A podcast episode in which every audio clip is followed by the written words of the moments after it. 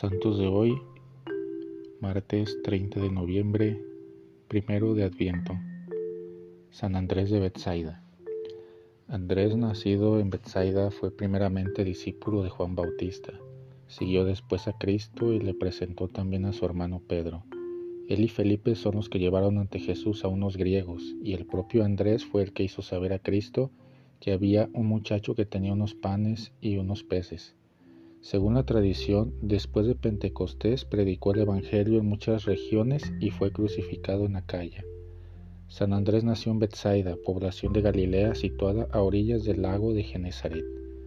Era hijo del pescador Jonás y hermano de Simón Pedro. La Sagrada Escritura no especifica si era mayor o menor que éste. La familia tenía una casa en Cafarnaún y en ella se alojaba Jesús cuando predicaba en esa ciudad. Cuando San Juan Bautista empezó a predicar la penitencia, Andrés se hizo discípulo suyo.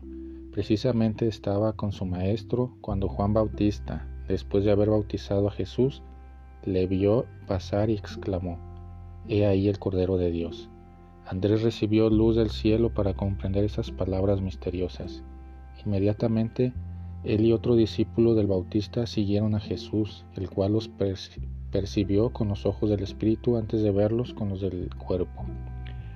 Volviéndose pues hacia ellos les dijo, ¿qué buscan? Ellos respondieron que querían saber dónde vivía Jesús y les pidió que le acompañasen a su morada. Andrés y sus compañeros pasaron con Jesús las dos horas que quedaban del día. Andrés comprendió claramente que Jesús era el Mesías y desde aquel instante resolvió seguirle.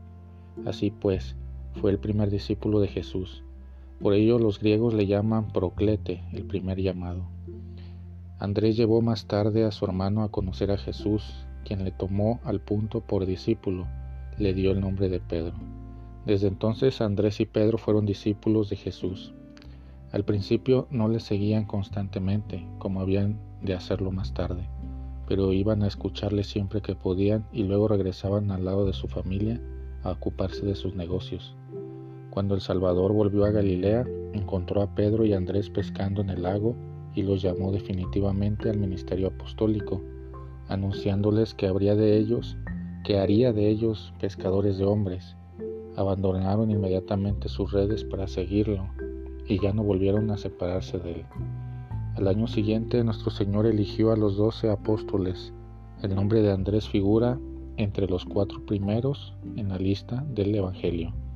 También se le menciona a propósito de la multiplicación de los panes en Juan 6 del 8 al 9 y de los gentiles que querían ver a Jesús, Juan 12 del 20 al 22.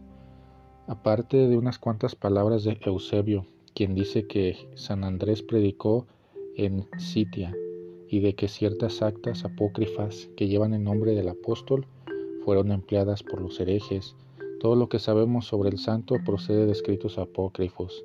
Sin embargo, hay una curiosa mención de San Andrés en el documento conocido con el nombre de Fragmento de Muratori, que data de principios del siglo III. El cuarto Evangelio fue escrito por Juan, uno de sus discípulos. Cuando los otros discípulos y obispo le urgieron a que escribiese, les dijo, ayunen conmigo a partir de hoy durante tres días y después hablaremos unos con otros sobre la revelación que hayamos tenido, ya sea en pro o en contra.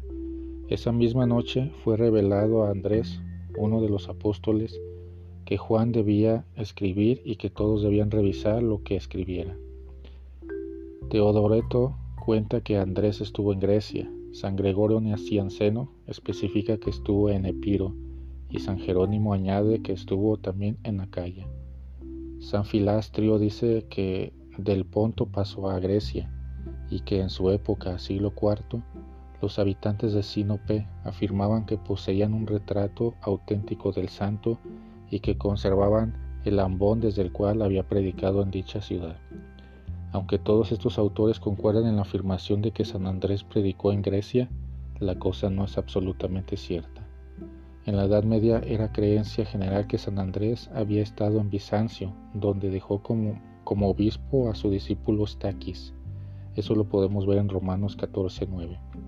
El origen de esta tradición es un documento falso, en una época en que convenía a Constantinopla atribuirse un origen apostólico para no ser menos que Roma, Alejandría y Antioquía. El primer obispo de Bizancio el que, del que consta por la historia fue San Metrófanes en el siglo IV. El género de muerte de San Andrés y el sitio en que murió son también inciertos. La pasión apócrifa dice que fue crucificado en Patras de Acaya, como no fue clavado a la cruz, sino simplemente atado, pudo predicar al pueblo durante dos días antes de morir. Según parece, la tradición de que murió en una cruz en forma de X no circuló antes del siglo IV. En tiempos del emperador Constantino II, eh, muerto eh, por el año 361 después de Cristo, las presuntas reliquias de San Andrés fueron trasladadas de Patras a la iglesia de los apóstoles, en Constantinopla. Los cruzados tomaron Constantinopla en, 1204 y poco después las reliquias fueron robadas y trasladadas a la catedral de Amalfi en Italia. Según una tradición que carece de valor, el santo fue a misionar hasta, hasta Kiev. Nadie afirma que haya ido también a Escocia, y la leyenda que se conserva en el breviario de Aberdeen y en los escritos de Juan de Fordun no merece crédito alguno. Según dicha leyenda, perdón, un tal Régulo, que era originario de Patras y se encargó de trasladar las reliquias del apóstol en el siglo IV, recibió en sueños aviso de un ángel de que debía transportar una parte de las mismas al sitio que se le indicaría más tarde. De acuerdo con las instrucciones, Régulo se dirigió hacia el noroeste, hacia el extremo de la tierra, el ángel le mandó detenerse donde se encuentra actualmente Saint Andrews. Reguló ahí una iglesia para las reliquias. Fue elegido primer obispo del lugar y evangelizó al pueblo durante 30 años. Probablemente esta leyenda data del siglo VIII. El 9 de mayo se celebra en la diócesis de Saint Andrews la fiesta de la traslación de las reliquias. El nombre de San Andrés figura en el canon de la misa junto con los otros apóstoles. También figura con los nombres de la Virgen Santísima y de San Pedro y San Pablo. en la intercalación que sigue al Padre Nuestro. Esta mención suele atribuirse a la devoción que el Papa San Gregorio Magno profesaba al santo, aunque tal vez data de fecha anterior. Tomado de Vida de los Santos de Butler, volumen 4.